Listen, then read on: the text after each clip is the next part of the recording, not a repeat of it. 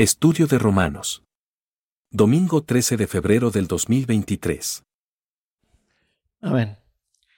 Pues ahora sí ya vamos a avanzar. La semana pasada hicimos como un resumen del resumen de la semana pasada. Entonces hoy vamos a ir versículo, a llegar directo al versículo 6 del capítulo 5.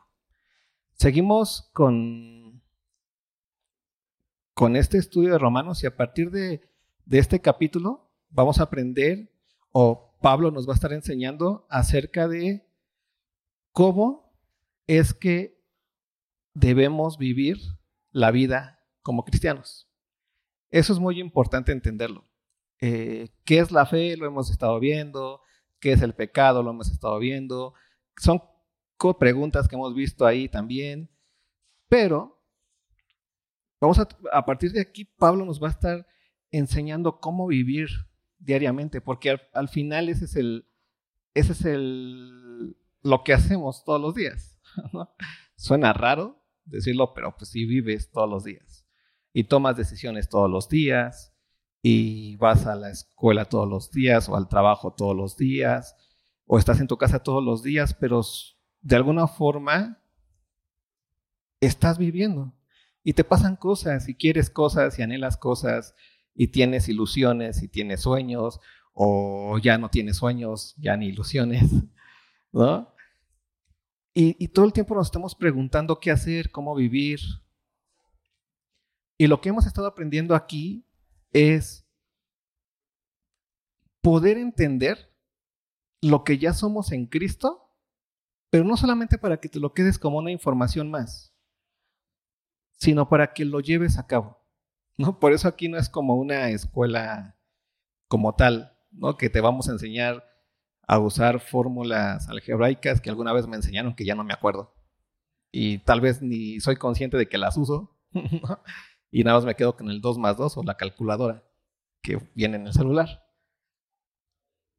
Algo importante que vamos a estar aprendiendo a partir de este versículo, de, este, de esta parte de Romanos, es ¿para qué nos sirve todo lo que Pablo nos ha estado diciendo? ¿Y cómo lo vamos a vivir día a día? Porque lo vives, lo padecemos, caminamos en este mundo, ¿no? Y el punto es, ¿y ahora qué toca? ¿Qué hay que hacer? ¿Cómo vamos a vivir? Versículo 6 del capítulo 5 de Romanos.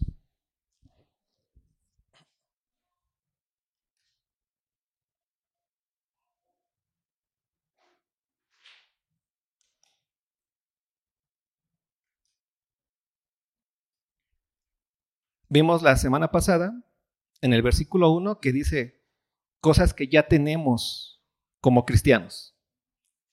Primero, que por la fe ya sabemos bien qué es la fe, ya lo entendemos. ¿Qué entendemos que no es la fe? Un pensamiento positivo. Ahorita vamos a hablar mucho de eso. Pero ¿qué ocurrió? Por la fe em, tenemos, hemos sido justificados para con Dios por medio de nuestro Señor Jesucristo. Tenemos paz con Dios. Eso es muy importante tenerlo claro. Tu vida diaria ya es una vida que está basada en el hecho de tener paz con Dios. Eso es importantísimo porque muchas veces como, como cristianos nos pasa, ¿no? Que de repente vivimos una vida en lucha con Dios constante, en la lucha de Dios me aceptará hoy, me estará viendo Dios y me va a, juzgar de una forma horrible como me juzgaba mi papá cuando este, le desobedecía. ¿no? O sea, todo el tiempo estamos batallando con ese tipo de informaciones. Pero el problema es, entender que tú y yo ya tenemos paz con Dios. Eso es básico. Tú y Dios ya no están lejos. Ya hemos sido hechos cercanos. Tenemos paz para con Dios por medio de nuestro Señor Jesucristo. Y aquí queda claro el, otro asunto. ¿Por qué tenemos paz para con Dios? Pues por lo que hizo quién? Cristo Jesús Por eso ningún ser humano puede tener paz con Dios fuera de lo que Cristo hace. ¿Sí? Por eso, aunque todas las otras religiones pretenden tener paz, el único que realmente te da paz es Cristo. ¿Pero por qué? ¿Por qué lo dijo así de forma este, revelada desde el cielo? No, porque Cristo vino al mundo y caminó como uno de nosotros y padeció lo que nosotros padecemos y murió en la cruz. ¿Y qué pasó? Tercer día. Resucitó y está hoy vivo, sentado a la diestra del Padre. Esa es una cosa importantísima para nosotros como cristianos. Nuestra paz para con Dios no está basado entonces en lo que nosotros pensamos que no le debemos a Dios, sino lo que Cristo realmente pagó en la cruz del Calvario. Y por lo que Cristo pagó, tú no le debes nada a Dios. no, pero le debo amor. Sí, pero estamos hablando de culpa. ¿sí? Estamos hablando de ese momento de paz absoluta que ya tienes porque Cristo ha pagado todos los pecados. ¿Vale? Entonces, nuestra paz con Dios está completamente afianzada en la obra de Cristo Jesús. Por eso tu vida diaria, cuando tú te despiertas y cuando te levantas en la mañana, en la mañana tú caminas día a día como un ser humano que está reconciliado con quién? Con Dios. ¿Vale?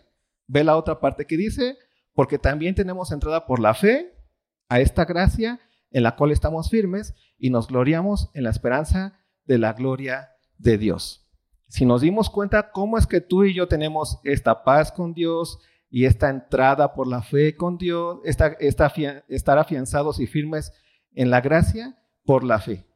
¿Vale? Por eso es importantísimo la fe. Por eso pasamos mucho tiempo recordándonos qué es la fe.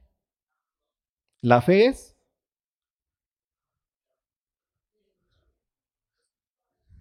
O si quieres, para que lo recuerden más bonito cristianamente, como Hebreos lo dice, la fe es la certeza de lo que se espera y la convicción de lo que no se ve. Pero esa, esa frase no tiene sentido sin que alguien te diga algo.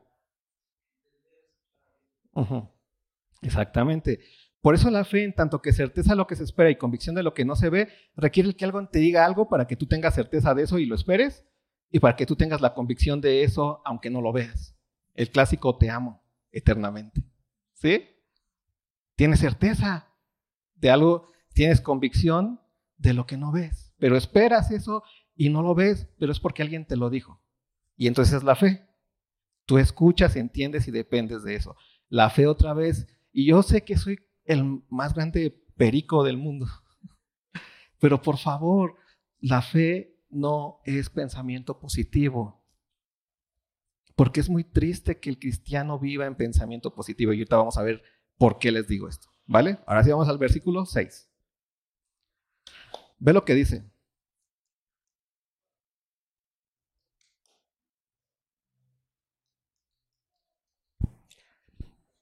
Porque Cristo, cuando aún éramos débiles, ve lo que ocurre esto.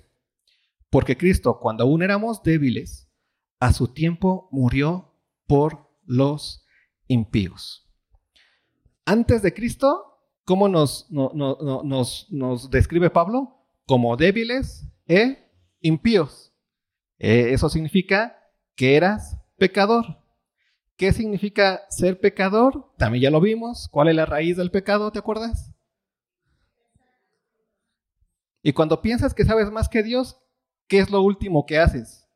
Obedecerle. ¿Por qué? Porque te obedeces a ti mismo. Ahí está el pensamiento positivo. ¿Te das cuenta? El pensamiento positivo es lo que a ti te hace sentir bien según lo que tú piensas que te hace sentir bien. Es lo que está de moda ahorita.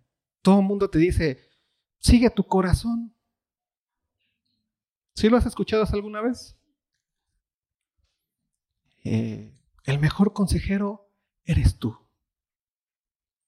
No te importa que nadie salga contigo o, esté solo. Tú eres tu mejor compañía. Y ahí están todos los seres humanos. Ay, sí. Yo soy mi mejor compañía. Yo soy el que me puedo amar mejor a mí mismo. Yo soy el que me puedo perdonar mejor a mí mismo. Yo soy el más bello, hermoso y precioso.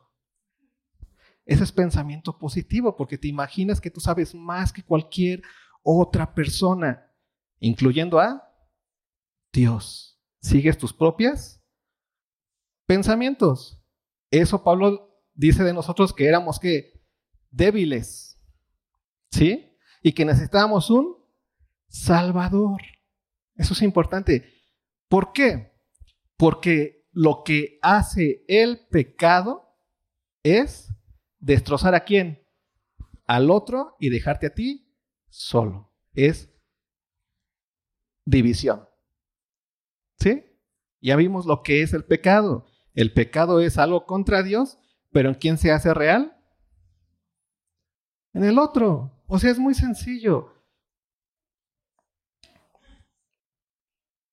¿El adulterio es pecado? Respuesta es sí. Sí sabemos lo que es el, adulterio, ¿no? ¿Es pecado? Sí. ¿Cuál es la consecuencia del adulterio? Destrucción de la base de la base más fuerte del matrimonio. ¿Cuál es la base más fuerte del matrimonio? La confianza, la fidelidad. ¿Sí? ¿Y qué hace y qué ocurre con los esposos? Se dividen.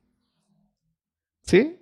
Eso es el pecado. El pecado lo que hace en la sociedad es dividirnos, dividirnos, dividirnos, separarnos, separarnos. ¿Por qué? Porque el pecado cuando tú lo haces, cuando mientes, ¿a quién le mientes? Al otro. Cuando matas, pues, no matas al aire, ¿no? ¿A quién mataste? Al otro. ¿Y la familia del otro qué hace? Pues te odia. ¿Sí? ¿Se han visto novelas alguna vez? Ahí se encuentra las formas del pecado. Ustedes como televidentes saben todo el chisme, ¿no? Los actores pues no lo saben, según. Pero ustedes ya saben, ah, no, sí, porque acá pasó esto y cuando se dé cuenta ya, ay, ¿qué pasará? Oye, estás así como que, ay, qué, qué interesante está esto. Pero todo lo que está pasando es, no sé qué esté pasando, es un chascarrillo para dejar que pase.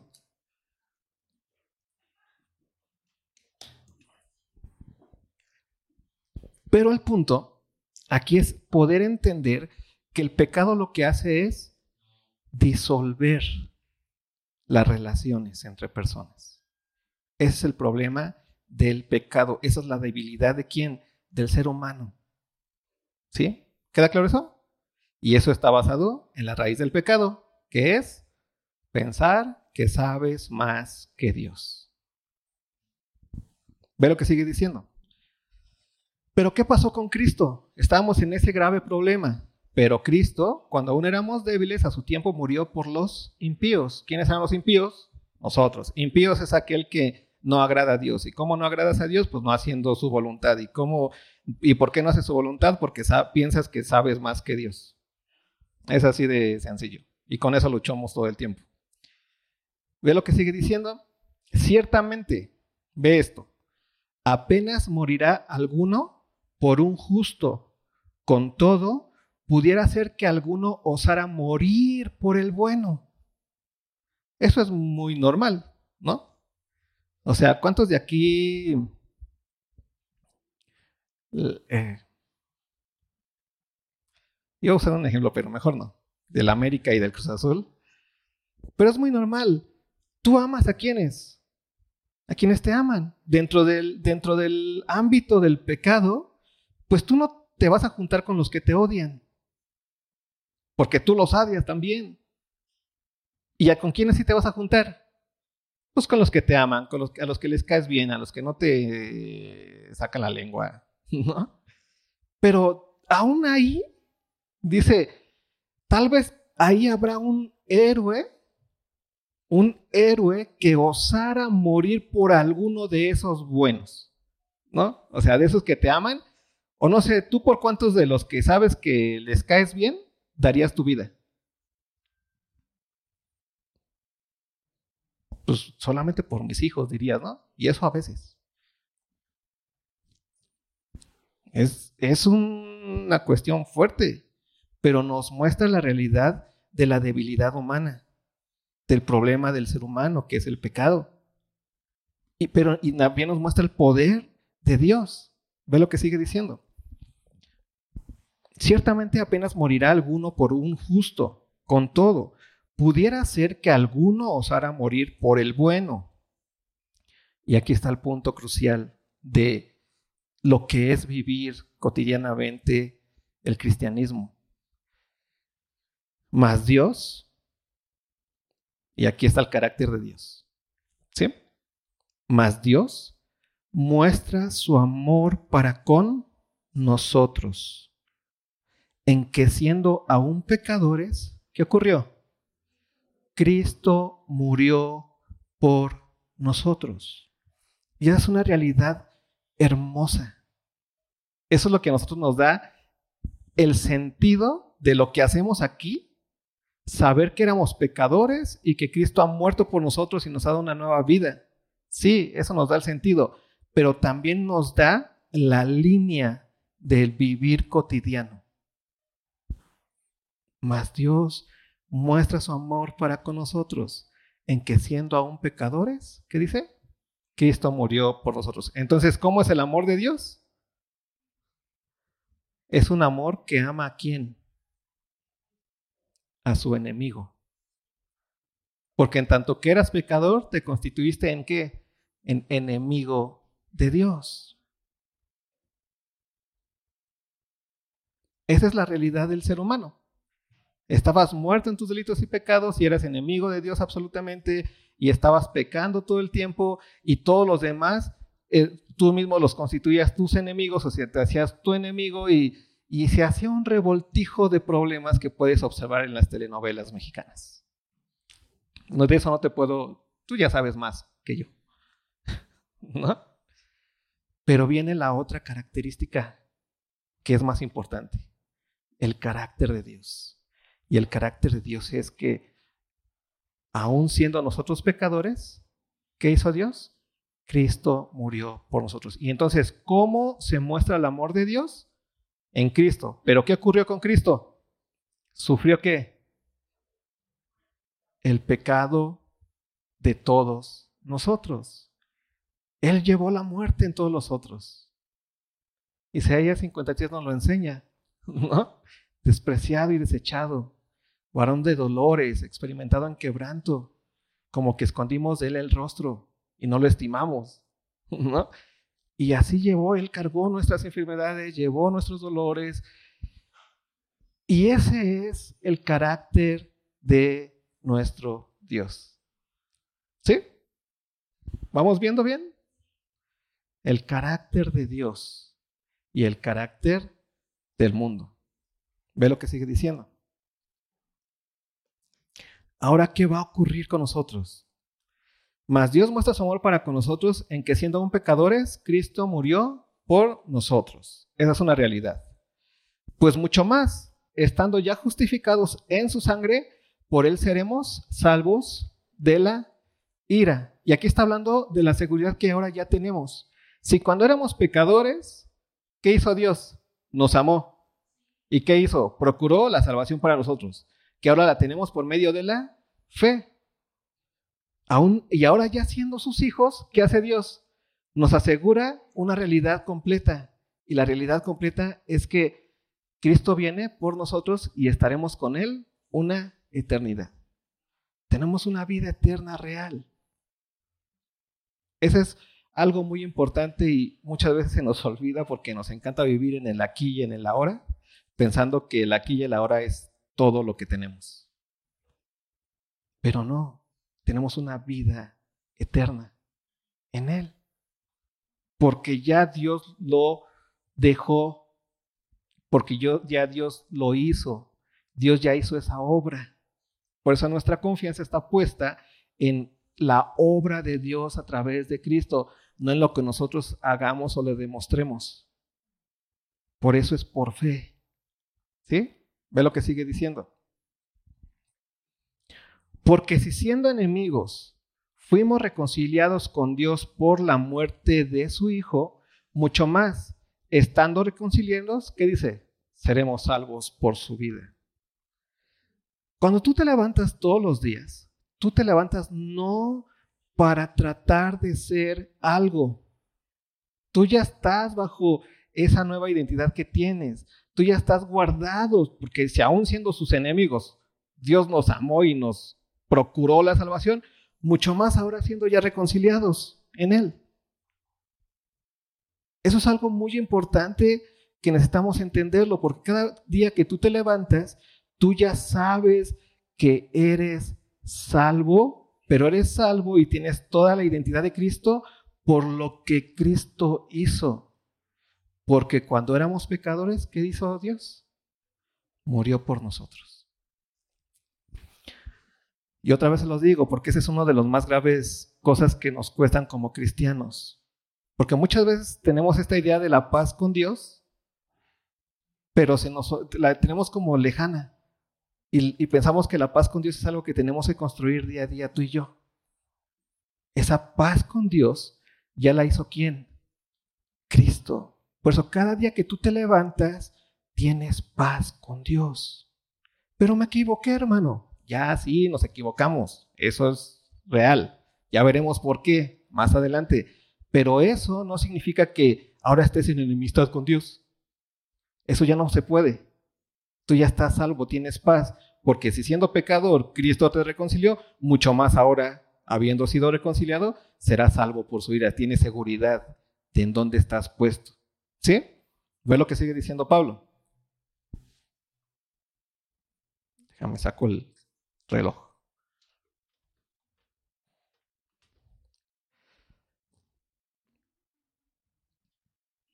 Y no solo esto, sino que también nos gloriamos en Dios por el Señor Jesucristo, por quien, por quien hemos recibido ahora la reconciliación. Debe de quedar ya muy bien y muy claro este tema con nosotros para poder ir entendiendo poco a poco tu cotidianidad como cristiano. Tú eres salvo porque Dios envió a su Hijo Jesucristo y porque Cristo vino a este mundo, murió por ti, llevó tus pecados, resucitó al tercer día y está vivo y está sentado a la diestra de Dios. Dios ya hizo esa obra. Y por la fe, escuchaste esa obra, entendiste lo que Dios hizo y dependes de esa obra, por la fe, tú ahora eres salvo. Y eso significa que tienes una vida nueva, una vida eterna. Y lo que sigue ahora es cómo se disfruta esa vida nueva en el día a día, que ese es el verdadero problema de nosotros. Porque los domingos está chido, está bonito venir, si te va bien, sientes bonito, ¿no? Si no, pues por lo menos sentiste bonito de ver a alguien. Y si no, pues por lo menos, pues mataste un poco de tiempo el domingo. Pero la realidad aquí es, ¿para qué nos sirve ser y conocer lo que Dios hizo si no tiene relevancia en nuestra vida cotidiana? Y cuando yo hablo de relevancia en la vida cotidiana, no hablo de puritanismo, no hablo de, ¿recuerdan el problema del fariseísmo? ¿No? Que es pensar que eres más santo que Dios. No hablo de ese problema. Hablo de el tema de cómo vivir con poder de Dios en este mundo. Que ese es el verdadero tema tuyo y mío. Cómo poder vivir con poder de Dios y con el amor de Dios en este mundo con mi prójimo. ¿Y quién es tu prójimo? No el que tú decides que sea tu prójimo, sino es el que está más próximo a ti. Cuando tú vas a tu trabajo, ¿quién es tu prójimo?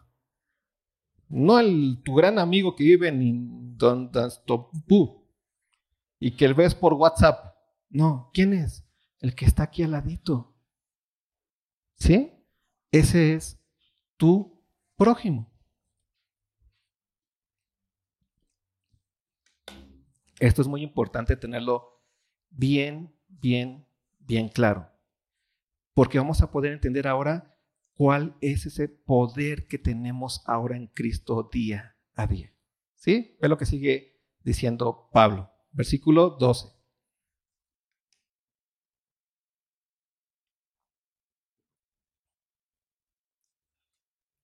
Por tanto, como el pecado entró en el mundo por un hombre y por el pecado la muerte, así la muerte pasó a todos los hombres por cuanto todos pecaron. Pues antes de la ley había pecado en el mundo, pero donde no hay ley no se inculpa de pecado. No obstante, reinó la muerte desde Adán hasta Moisés, aun en los que no pecaron a la manera de la transgresión de Adán, el cual es figura del que había de venir. Adán estaba débil, ¿no? Necesitaba ser perdonado. Luego ve lo que sigue diciendo. E, pero el don no fue como la transgresión, porque si por la transgresión de aquel uno murieron los muchos, abundaron mucho más para los muchos la gracia y, la, y el don de Dios por la gracia de un hombre, Jesucristo. Y con el don no sucede como en el caso de aquel uno que pecó, porque ciertamente el juicio vino a causa de un solo pecado, para condenación, pero el don vino a causa de muchas transgresiones para justificación. Pues si por la transgresión de uno solo reinó la muerte, mucho más reinarán en vida por uno solo, Jesucristo, los que reciben la abundancia de la gracia y del don de la justicia. ¿Qué está haciendo Pablo? Es mostrándonos la imagen de la historia humana. Antes de Cristo, después de Cristo. Cuando tú estabas en Adán, por decirlo así, eras débil, estabas bajo el poder del pecado, está, por eso puedes entender que te peleabas con todo mundo, por eso puedes entender que odiabas hasta el final a tu verdadero enemigo, por eso puedes entender que destrozaste 20 mil matrimonios, por eso puedes entender todo eso porque eras débil, no podías hacer lo bueno. Por eso puedes entender que le destrozaste la vida a tus hijos o lo que sea. Porque estabas en quién? En Adán. Y estar en, Adán es estar débil, es estar impotente, no tener la capacidad de hacer la reconciliación, de llevar a cabo una buena relación con los demás. ¿Por qué? Porque no tenías paz con Dios. Y si no tienes paz con Dios, no puedes tener paz con nadie. Y todas tus relaciones se vuelven frágiles y de cristal como hoy son. ¿No? Amo al que me ama. Al que me comience a odiar, pues lo comienzo a odiar. ¿Sí? Eso es estar en Adán. Pero estar en Cristo es otra cosa que ya te pasó y es un don de Dios y que te ha dado la reconciliación con el Padre y tienes paz con Dios, tienes firmeza en su gracia y tienes poder para amar como Cristo, como Dios. ¿Te das cuenta de la diferencia? Estar en Adán es una cosa y estar en Cristo es otra cosa. Pero pasar de Adán a Cristo, ¿qué requiere? tú puedes decir mi fe. Sí, sí, requiere la fe. ¿No? Pero ¿qué requirió antes? Que Dios hiciera algo. ¿Y qué hizo Dios? Porque de tal manera amó Dios al mundo. ¿Qué ocurrió? Envió a su Hijo unigénito para que todo aquel que en él cree no se pierda, mas tenga vida eterna. Eso es algo importantísimo que necesitamos entender bien claro, porque a veces se nos olvida y dejamos a Cristo y su obra de lado y queremos comenzar a hacer buena onda. No, es que eh, me pasó esto o aquello, yo creo que Dios me está diciendo algo. Y quieres comenzar a mostrarle a Dios que entendiste. No, Dios ya te capacitó para hacer las cosas. No para que se lo demuestres, sino para que lo vivas día a día. Ve lo que sigue diciendo. Así que como por la transgresión de uno vino la condenación a todos los hombres, eh, en Adán, ¿te das cuenta? De la misma manera, por la justicia de uno vino a todos los hombres ¿qué? La justificación de vida.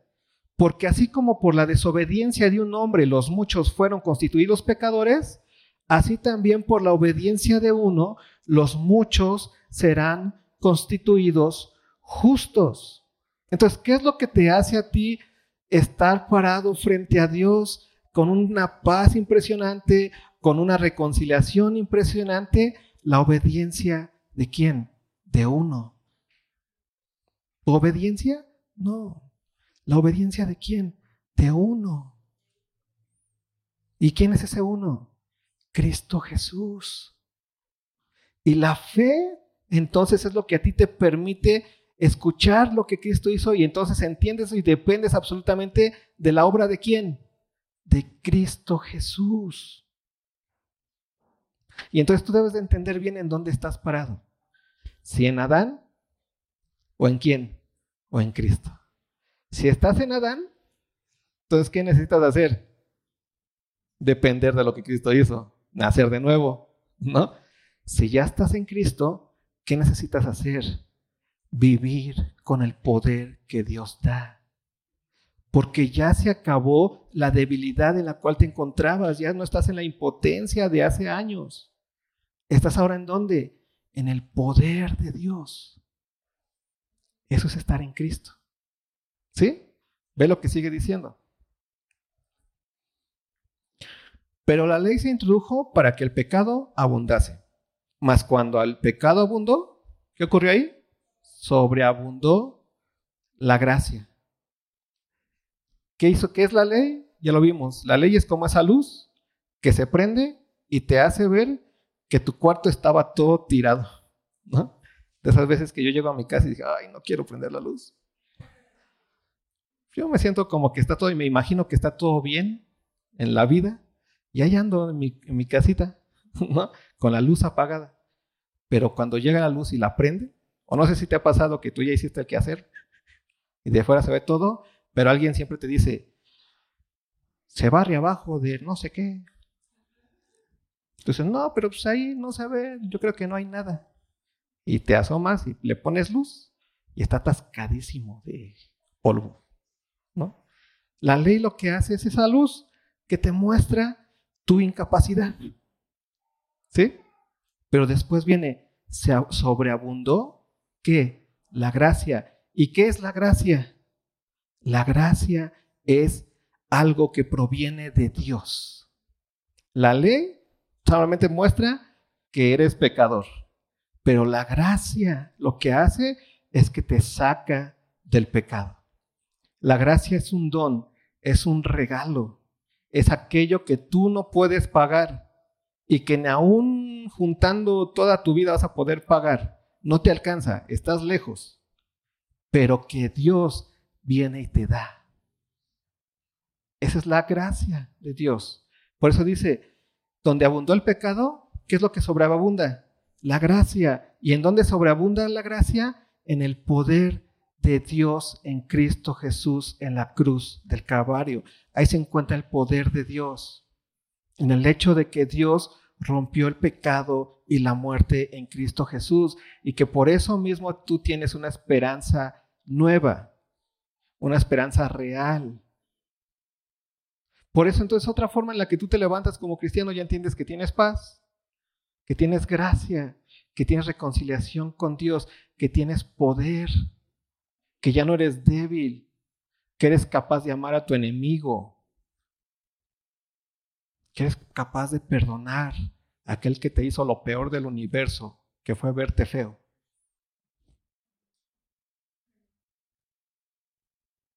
Ya no eres débil, ya eres fuerte en Cristo. ¿Sí? Ve lo que termina diciendo Pablo, versículo 21.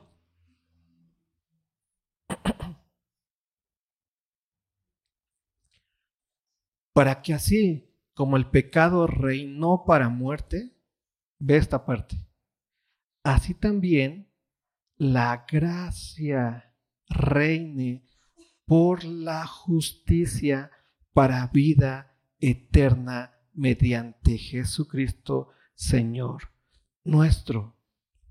¿Cómo sabemos que el pecado reinó para muerte? Porque tú vivías todo el tiempo haciendo pecado tu hacer, tu decir, tu caminar, en tanto que era débil, en tanto que estabas en Adán, no sabías otra cosa en la forma en la que vivir. O sea, tú ves a las personas que están fuera y cómo viven, no es así, ay, qué mala onda. Simplemente no pueden hacer otra cosa. Es como si tú te enojaras con un, con un paralítico porque no puede caminar. No puede, es débil. Y eso es lo que los hace ser esclavos de ese reino. Y nosotros éramos esclavos del reino. Pero ¿cuál reino? El de la muerte, el del pecado, el de la debilidad. nuestro poder hasta ahí alcanzaba. Hasta todo lo que hacíamos, que nos hacía estar contra Dios y estar contra quién? Contra los demás. Pero ya se acabó ese reino para ti. Porque así como, como reinaba, como el pecado reinó para muerte, lo pone en pasado Pablo, reinó en ti para muerte, así también la gracia reine. Y lo pone que en presente, reine por la justicia que hizo Cristo. ¿Para qué? Para vida eterna mediante Jesucristo, Señor nuestro. Y una de las cosas más bellas del hecho de ser hijos de Dios es que tenemos ya el poder de Él para vivir conforme su carácter. No es algo que tú tengas que lograr en algún momento, que a lo cual vas a llegar si te arrodillas todos los días. no sé cómo explicarlo. No es algo, no es como a niveles. Es algo que ya tienes, ya tienes pies, antes estabas paralítico, Dios ya puso fuerza en tus pies. ¿Y qué quiere que hagas Dios, que haga Dios entonces? ¿Qué, qué quiere Dios que hagas? Que camines. No, Dios, pero primero fortalece mis piernas. Ya te las fortalecí. Camina. Simplemente hazme caso. Escúchame. Entiéndeme. Y depende de lo que te estoy diciendo. No, es que cómo voy a amar a mi enemigo. O sea, voy a quedar mal. Ya hablé mal de, de él de todos lados. Dios, ¿y cómo voy a llegar a decirle perdón? Y todos los demás que me vean ahí con él, algún, estoy hipócrita, estoy hipócrita, estoy... No, ¿cómo Dios? Y Dios, hazlo. ¿Por qué? Porque ya puedes hacerlo. ¿Sí? ¿Por qué? Porque ya estamos en un reino completamente distinto. Seguimos, capítulo 6. Obviamente no lo vamos a ver todo. Pero quiero que quede bien claro esta parte y este inicio del capítulo 6.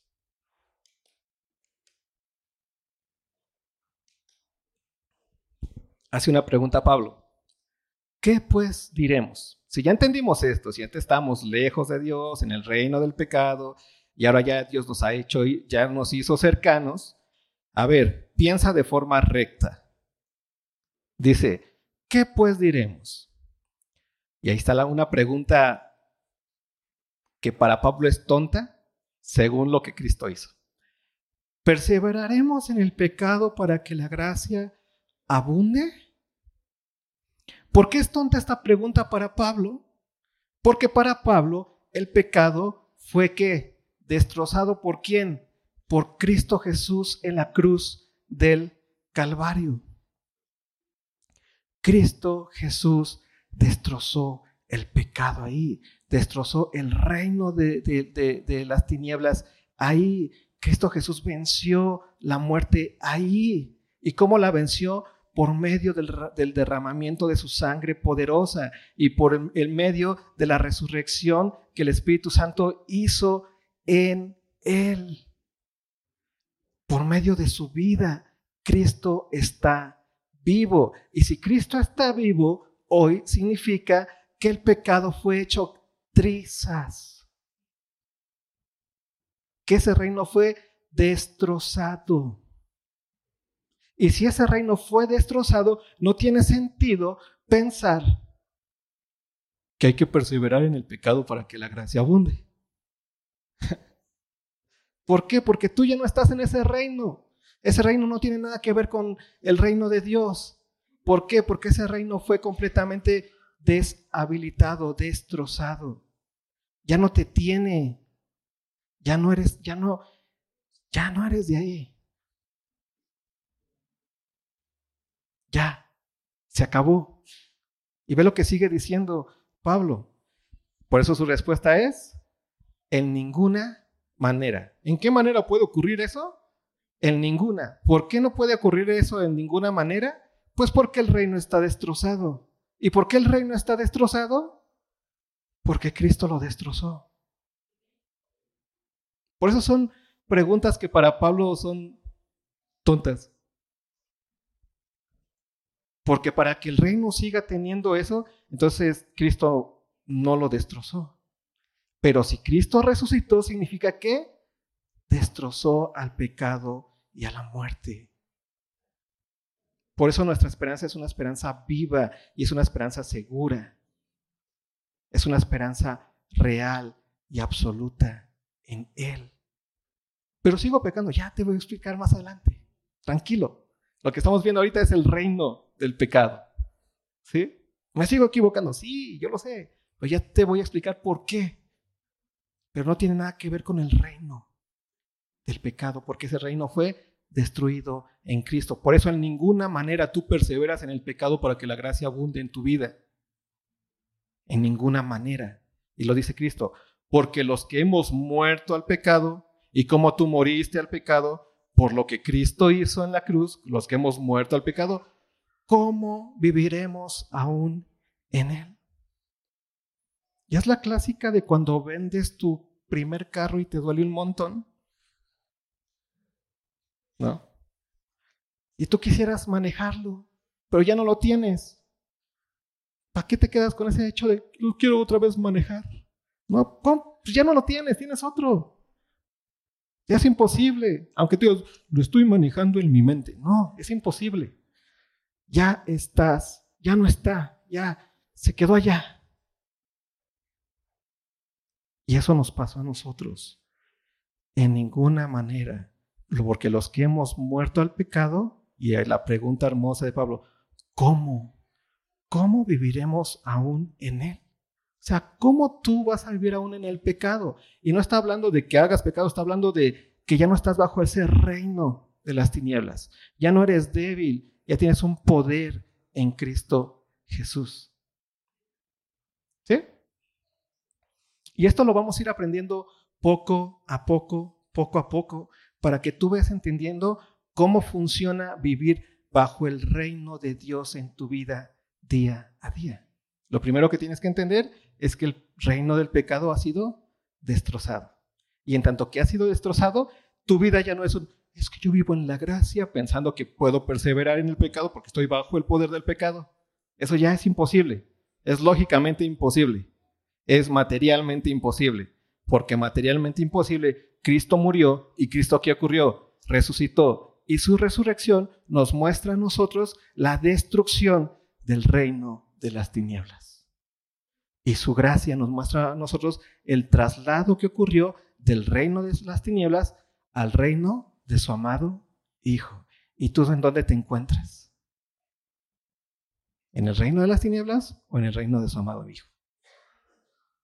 Por medio de la fe, y cuando te digo que es por medio de la fe, lo entendemos que es por medio de la dependencia de lo que Él hizo ya, te encuentras en el reino de Cristo o en Cristo. Ya no estás en Adán. ¿Estás en quién? En Cristo. Quédatelo muy, muy, muy metido en el corazón porque las siguientes semanas vamos a ir viendo por qué pecamos de repente. Y, te van a caer así como que, ah, ya entendí. Y te vas a, eh, vas a entender por qué el pecado ya no es el Señor de tu vida. Y es fácil despojarte de él. ¿Sí? ¿Oramos? ¿Nos ayudas?